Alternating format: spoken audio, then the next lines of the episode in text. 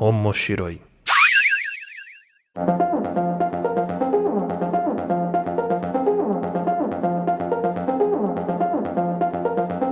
Olá a todos, sejam bem-vindos ao Omoshiroi. Eu sou o Luiz Hunziker, estou aqui com a Aline Hunziker. Oi, pessoal, tudo bem? E esse podcast é onde nós vamos discutir os assuntos relacionados a animes, mangás, cultura japonesa no geral. Lembrando que Omoshiroi é um podcast que pertence à família de podcasts do Papo de Louco. Para saber mais sobre esse e outros programas, pode acessar papodelouco.com ou seguir a gente no Twitter que é Papo de Louco Underline ou lá no nosso Instagram que é Papo de Louco Underline Podcast ou nas nossas redes sociais pessoais, a minha arroba Luiz Hunziker. A minha Aline Hunziker.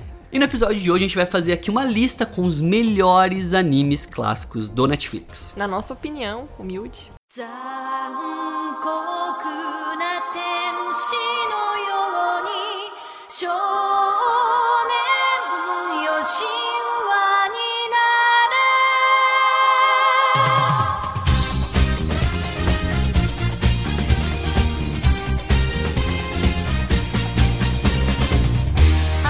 então, Aline, só pra explicar, qual que é a ideia desse programa? Por que, que a gente tá fazendo ele e o que, que vai vir depois também nos próximos? Então, é que assim, Netflix tem muito anime. Muito, muito, muito. Menos do que deveria, mas tem É, bastante. tem bastante. Aí, eu tinha até feito uma lista aqui dos que a gente assistiu, enfim, que a gente conhece, mas ficou um pouco extensa demais. Então a gente resolveu dividir isso, né? Iniciando com os clássicos e depois vai ter umas outras, uns outros gêneros aí que a gente vai falar um pouquinho mais. É, então a gente vai fazer vários tópicos, assim, com as recomendações que nós Isso. podemos dar sobre animes que estão no Netflix. Em várias categorias. Então tem, vai ter clássicos, vai ter os animes de romance, vamos ter os animes mais modernos e assim por diante. Pra tentar ajudar você que tá na dúvida, que você que passa uma hora procurando uma coisa pra assistir Netflix e 10 minutos assistindo, a gente vai querer inverter isso daí, pra você já ir direto naquilo que é certeza, é 100% win-win situation lá. É isso aí. Então, pra começar, a gente vai falar aqui hoje sobre os clássicos, como a gente disse. Quem começa? Você quer começar recomendando algum clássico? Eu? O que, que você quer? Hum, ah, eu, na verdade, assim, eles são, já viraram clássicos, né? Porque ambos já finalizaram e tem uns bons anos aí que estrearam. Que é aquele que todo mundo conhece, não é mesmo? Naruto e também Bleach. Nunca assisti Naruto. Que isso, na verdade, não sei como você tá casado comigo, hein? Pelo Ah, amor você de já assistiu Deus. Dragon Ball? Então é que troca, é troca, é troca equivalente. então Pelo amor de Deus. Mas enfim, Naruto, não, não sei se tem muito o que falar, porque eu acho que não existe ninguém nesse universo otaku que nunca assistiu ou ouviu falar de Naruto. Mas é aquela coisa, tem gente que ama, tem gente que odeia, tem gente que tá no meio termo. Que assim, óbvio, todo mundo sabe que Naruto tem sagas ruins, momentos ruins, mas o que eu sempre penso é o seguinte: uma saga ruim ou um final ruim não anula tudo de bom que um anime trouxe. Que eu também acredito que é o caso do Bleach. Ele terminou de uma forma não muito legal, teve ali suas, suas sagas arrastadas tudo mais, mas pra mim não anula tudo de bom que ele trouxe, toda a história, enfim, os personagens. Então por isso que eu. Que mesmo que um anime ele não conclua da forma que eu espero, eu não deixo de, de recomendar ou falar que esse anime é bom. Por que você recomendaria Naruto então pras pessoas? Naruto é aquele shonen clássico, né? Protagonista que quer provar que, que, que é alguma coisa, que quer crescer, que quer ficar mais forte, que quer ser reconhecido. Mas assim, é que ah, um dos aspectos que eu sempre posso falar de Naruto é não só o protagonista, né? O Uzumaki Naruto, mas todos os outros personagens, eles têm algo a acrescentar, eles têm algo pra vencer, algo pra crescer. Os personagens são muito carismáticos, que é um ponto positivo também, que a gente até comentou no do cast do, do Boku no Hero. Eu gosto muito dos personagens do Naruto. Tem muita gente até que nem gosta do Naruto, mas gosta de outros personagens, né? Vale citar aqui alguns personagens favoritos, o Lee, o Gaara, Hinata, o Shikamaru, que são outros protagonistas, né? Outros personagens aí que, que ganham o coração da galera que acompanha Naruto. Que bom que você não falou da Sakura. Ah, Sakura é meio controverso. O Sasuke também, por isso que eu não sei, mas eu gosto do Sasuke. Tá? Sou do Itachi. time Eu prefiro gosta. Itachi que o Sasuke. Então, é complicado. Mesmo não assistindo Naruto, eu prefiro Itachi que o Sasuke. É, tudo Sem bem. assistir. Mas você vai com a, com a maioria. Você tem que assistir pra dar a sua opinião. O Bleach também tem mais ou menos. O Bleach, no caso, ele já, já é um pouquinho diferente nesse aspecto, porque ele tava ali na dele, não tinha nada pra provar pra ninguém, vivia com o pai e as irmãs tal. E ele foi. Ele acabou entrando ali numa. virando um Shinigami por acaso. E desenvolvendo a história dele. O Bleach também tem alguns personagens bem bem carismáticos, né, que que fazem você gostar do anime e a história também, né? A questão dos shinigamis, dos hollows, é, a forma como tudo é construído também é tudo muito interessante. Eu acho que é um anime longo, né? Assim como Naruto, Nossa que vale a pena acompanhar. Talvez o Bleach não acompanhar inteiro, né? Porque depois ele fica um pouco ruim. Depois da segunda saga do Bleach, pra É. mim, já, já deu. Mas eu parei lá. se você quiser a come- a começar mesmo, ver o que, que você acha. O Naruto, ele tem momentos ruins também, óbvio. Mas o Naruto, uma boa forma de você assistir sem cansar tanto é pular os fillers, porque tem muito filler. Assiste as sagas principais, depois vai pro Shippuden, que tem, tem muita coisa legal. Acontece muita coisa legal que vale a pena. Um outro ponto positivo desses dois animes também são a- a- as músicas, né? As aberturas, os encerramentos, as trilhas. É um ponto positivo que eu gosto muito. Eu gosto muito, né, da- das aberturas, das músicas desses animes. Que também é um aspecto positivo pra mim. Que é algo que você se faz você se afeiçoar ainda mais a um anime, né?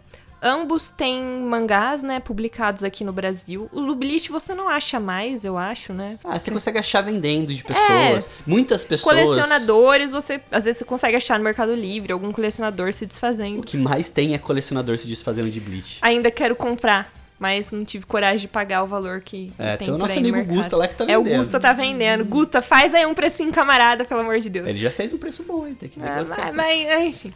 E o Naruto tem o Gold, né, sendo publicado pela Panini, que eu estou comprando, muito feliz, mesmo sendo os olhos da cara. Mas assim, eu acho até que a gente deve fazer um episódio próprio de Naruto pra falar um pouquinho mais, né, Luiz? Vamos Sim, assistir um que pouquinho assistir mais. primeiro. Porque eu acho que, um, que, melhor, que merece, assim, falar muito mais sobre isso. Porque não, não dá pra explicar em poucas palavras o que esse anime fez com uma geração, o que ele faz até hoje, né? Vamos ignorar o Boruto. Mas é minha recomendação pra vocês. Naruto e Bleach. Então, lembrando, Naruto e Bleach disponíveis no Netflix. Então, aqui indo pra outro, outro ramo aqui, outra ramificação de recomendações. Eu quero recomendar, ao contrário de Naruto e Bleach, um anime curto. Só que é um anime, cur anime curto que se você assistir uma vez, você talvez não consiga absorver tudo que ele tem pra oferecer. Que é o Neon Genesis Evangelion. Clássico. Clássico, todo mundo Abertura conhece. clássica. Abertura Todo mundo conhece a tem musiquinha de vários abertura. memes da abertura de Evangelion. é. E qual que é a história de Evangelion? É, a história é de um garoto que é, o pai dele trabalha numa corporação ali, uma entidade governamental que combate os Angels, né? Que são é, criaturas que não sem falar muito spoiler, criaturas que aparecem gigantes, que eles usam robôs gigantes pra combater, que são os Evas. Confesso que assim, assisti alguns episódios do Netflix, preciso terminar, porque eu não terminei. Mas vou dar uma chance. É. Porque no começo, talvez seja só o começo, né? No começo é um pouquinho cansativo, tudo não, não agrega muita coisa, mas vamos ver. O problema de Evangelion é que é devagar. É. A história ela é realmente lenta. Só que o ritmo lento da história, você começa a entender o motivo depois. Porque Evangelion, mesmo sendo uma, uma história sobre luta, sobre batalha, sobre tudo isso que a gente tá falando, ele é muito mais sobre os personagens dele, sobre as relações, sobre, vamos falar assim, a parte psicológica deles, né? Problemas que eu vejo em Evangelion hoje, ele envelheceu mal em alguns aspectos. Um deles é a parte de erotização de personagem, desnecessária em alguns momentos. Muito anime antigo, até atual, tem muito isso e eu, eu não consigo É, isso é algo que me incomoda. evitar isso, né? Isso às vezes me incomoda um pouco, aqueles closes discretos ali que não Tipo, precisariam. Quando é gratuito, pra mim fica meio sem sentido. Ah, se tem algum contexto, se é alguma personagem até que é mais sensual tal, mas se é gratuito, é só pra mostrar peito, é só pra dar um close numa bunda, pra mim não faz sentido. Mas o principal de Evangelion é a história, como ela é construída e o final. Então, assim, é, existem pessoas que falam que existem dois tipos de pessoa: as que gostaram do final de Evangelion e as que não entenderam. Então, acho que existe essa separação muito clara de quão é, é, importante esse anime é, de quão relevante ele é pro, pra cultura mundial. Tanto que, por exemplo, é, Pacific Rim, aquele filme lá do. Como é que chama? Círculo de Fogo, né? Isso, Círculo de Fogo. Ele é totalmente baseado em Evangelion. monstros que aparecem na Terra e as pessoas constroem robôs gigantes pra combater esses monstros e defender a planeta. Eu esqueci como era o nome do desses Jäger. Jäger. Isso. É, é, é cópia descarada. O Del Toro falou que ele é, se inspirou 100% em Evangelion. Então, é uma obra que ela tem muita relevância no Ocidente, no Oriente, na cultura pop no geral, e ficou marcada. Então, Evangelion, acho que são 20 e poucos, 25 episódios, é curtinho, você assiste numa sentada só se você tiver com tempo e consegue matar ele.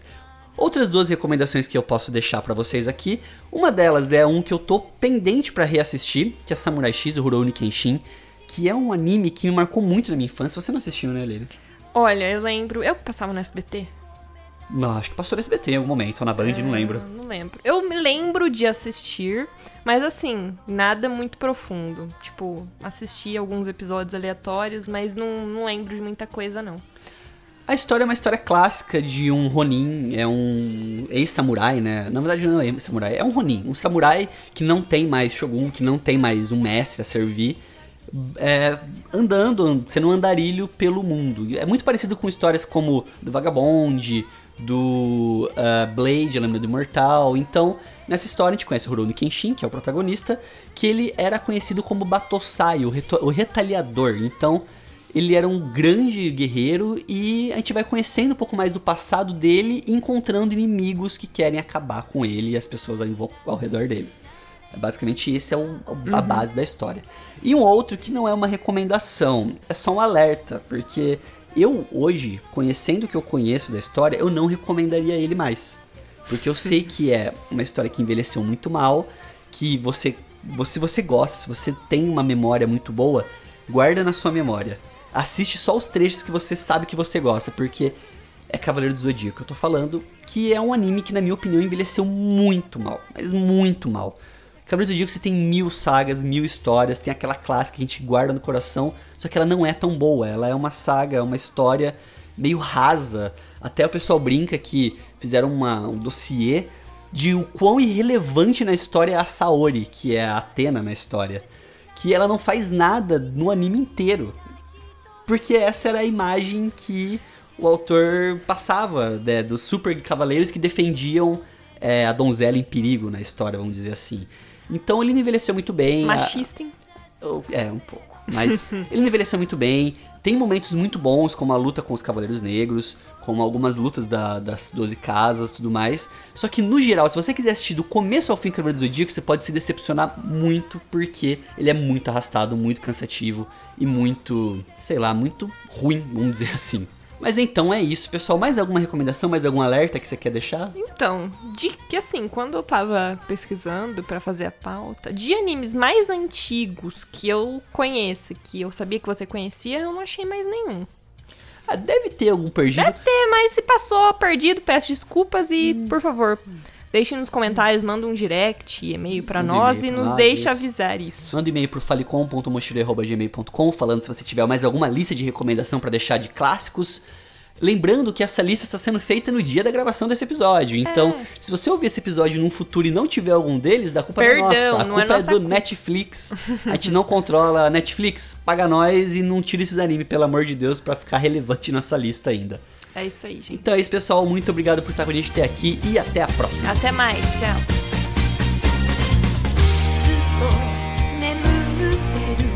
私の